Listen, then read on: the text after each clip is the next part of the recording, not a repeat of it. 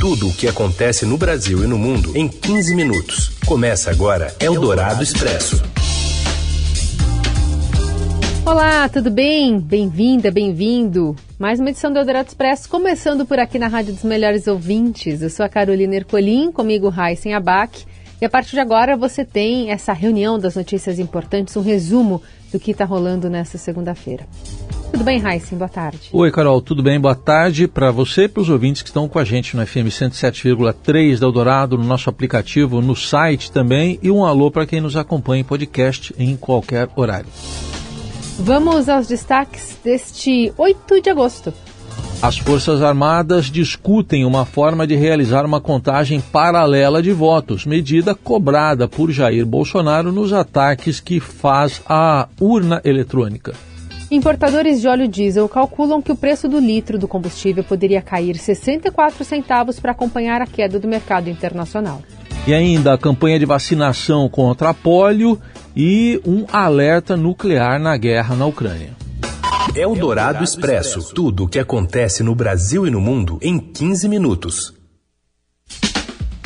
Militares cogitam usar um boletim impresso de urna eletrônica para apuração eleitoral paralela. Os detalhes de Brasília com o colunista de Eldorado, Felipe Frazão. Olá, Carol. Olá, Raíssa. A contagem paralela dos votos pelas Forças Armadas é uma cobrança pública, uma exigência do presidente Jair Bolsonaro.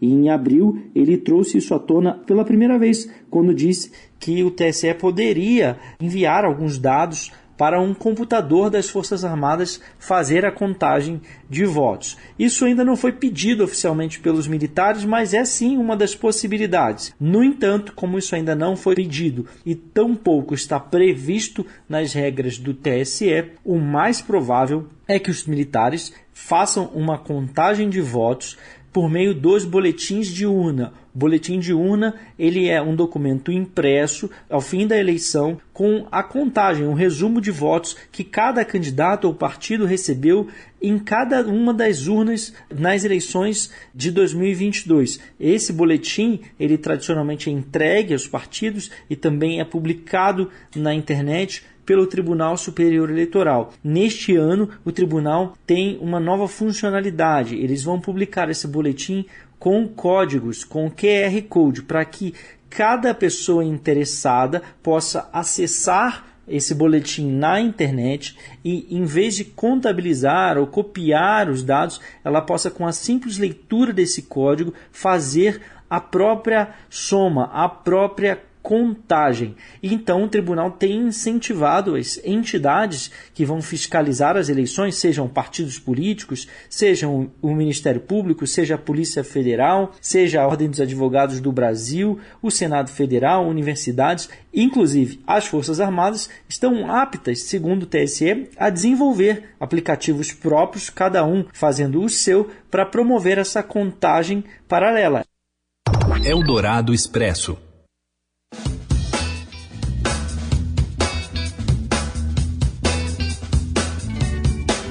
A partir desta terça-feira, as famílias atendidas pelo programa Auxílio Brasil passam a receber um acréscimo de 200 reais.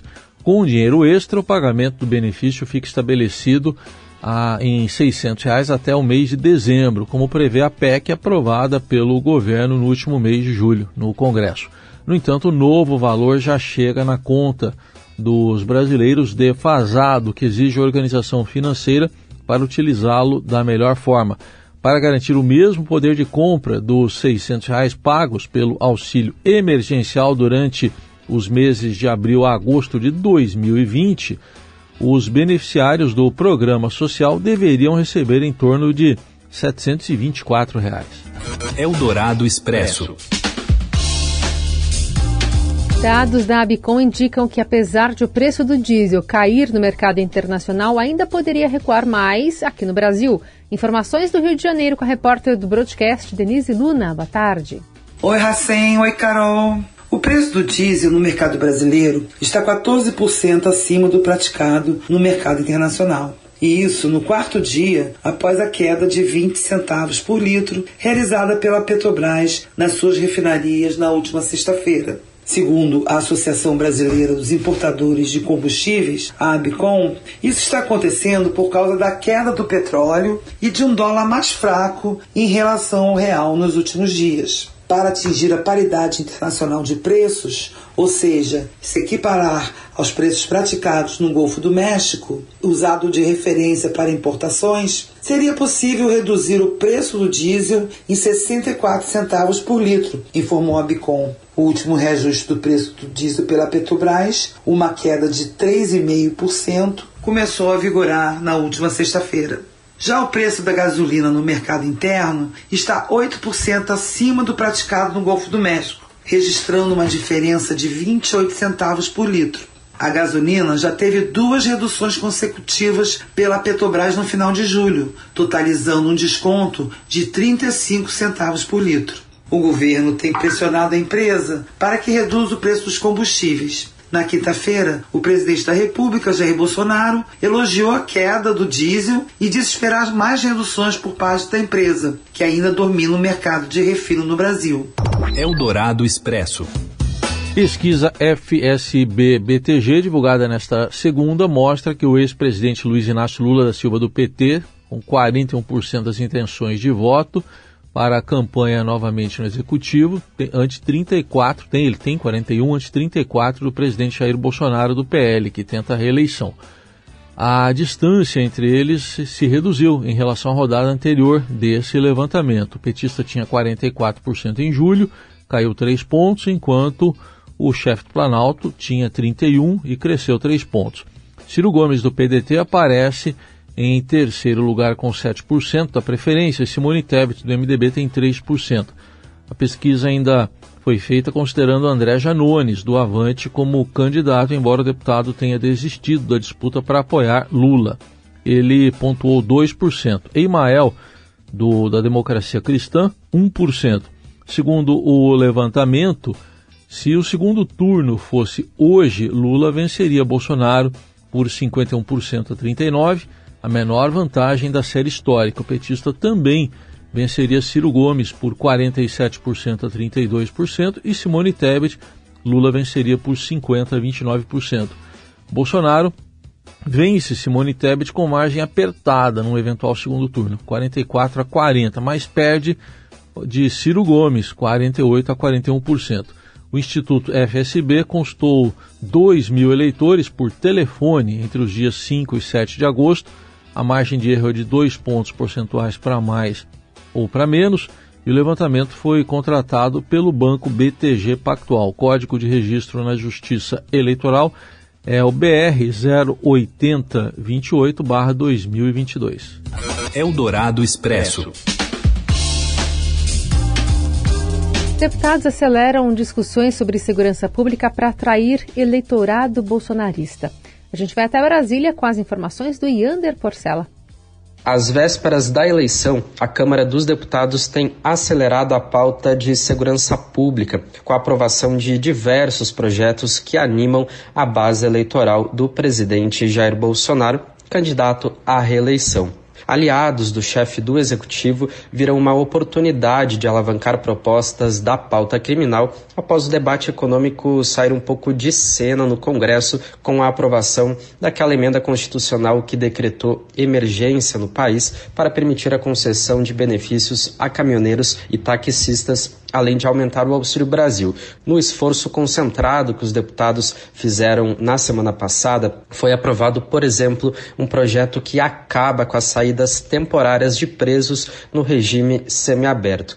Além disso, foi aprovado uma proposta que torna hediondo o crime de domínio de cidades, chamado de novo cangaço, que acontece quando criminosos conseguem invadir um município de pequeno porte. Também foi aprovado um projeto que estabelece pena maior para furto e roubo durante períodos de calamidade. A ideia é continuar com esse ritmo de aprovação de medidas de segurança pública no próximo esforço concentrado, que vai ser ali entre o final de agosto e o começo de setembro. Isso na medida do possível, já que a campanha eleitoral já vai estar em andamento. Próximo passo é tentar tentar aprovar um projeto que concede anistia aos policiais militares envolvidos no massacre do Carandiru, que aconteceu lá em 1992. O capitão Augusto enviou um ofício ao presidente da Comissão de Constituição e Justiça, deputado Arthur Maia, para que o colegiado dê prioridade a essa proposta. Ao mesmo tempo, o líder da bancada da bala, da Frente de Segurança Pública, iniciou uma coleta de assinaturas para tentar levar esse projeto diretamente ao plenário em regime de urgência. Você ouve Eldorado Expresso. Seguimos com as principais notícias do dia. Começa hoje a campanha nacional de vacinação com foco na prevenção da poliomielite. As taxas de cobertura vacinal vêm caindo nos últimos anos. A vacina da polio é aplicada aos 2, 4 e 6 meses com doses injetáveis.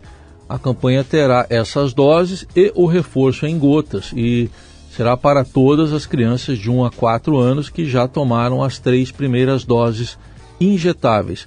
No ano passado, menos de 70% do público-alvo foi vacinado e este ano nem metade das crianças que precisam tomar a primeira dose da vacina foi aos postos de saúde. Eldorado Expresso. Na área internacional, o secretário-geral da ONU, Antônio Guterres, fez um alerta nesta segunda sobre ataques contra usinas nucleares na Ucrânia após o registro de um novo bombardeio em Zaporizhia, o maior complexo nuclear da Europa no sul do país. Guterres caracterizou como suicida qualquer ação do tipo, mas não responsabilizou nenhum país. Kiev e Moscou já trocaram diversas acusações por conta dos confrontos no local que está sob controle russo desde março.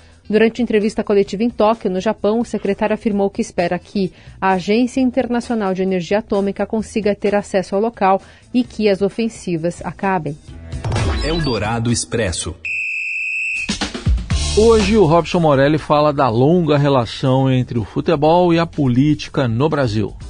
Olá, amigos. Hoje quero falar do Bolsonaro, presidente nosso, Jair Bolsonaro, no estádio do Palmeiras para acompanhar a partida do seu time. Time que ele diz torcer, mas o Bolsonaro já vestiu várias camisas de outras equipes durante o seu mandato. Essa coisa de política no futebol não é de hoje, não começou com o presidente Jair Bolsonaro, era antiga, desde Washington Luiz, lá em 1927, que fez festa também para o time do Vasco, que recebeu o time do Vasco, que ajudou a divulgar o time do Vasco com a sua presença. Depois veio Getúlio Vargas, que também fez a mesma coisa, esteve na inauguração do Pacaembu Pacaembu, por exemplo, esteve também no estádio do Vasco lançando o seu salário mínimo, que está aí até hoje. E assim por diante, outros presidentes também participaram de toda essa caminhada de política e futebol, futebol e política. Juscelino Kubitschek, por exemplo, ele se valeu ali da seleção brasileira com Pelé em Garrincha, lá no Palácio das Laranjeiras, no Rio. Era a Copa de 58, a primeira Copa que o Brasil venceu na história da FIFA. Pelé tinha 17 anos. E assim por diante, Lula usou o futebol muito no seu mandato. Fernando Henrique recebeu no Palácio do Planalto, já em Brasília, a seleção de 2002 pentacampeão mundial. Lembra daquela cena do Vampeta rolando a rampa do Planalto, dando uma sequência de cambalhotas? Isso mesmo, aquilo foi na frente do presidente da República. Ocorre que o futebol, assim como reverencia seus craques, também pode reverenciar e também pode condenar políticos dentro do seu estádio. É um pouco assim, entre vaias e aplausos. É isso, gente. Falei, um abraço a todos, valeu. Eldorado Expresso. Após mais de 20 anos de mobilização popular e disputas na justiça, o novo Parque Alto da Boa Vista, na Zona Sul de São Paulo, ganhará mirante, trilha sensorial e cachorródromo. Priscila Meng traz as informações. Boa tarde, Priscila.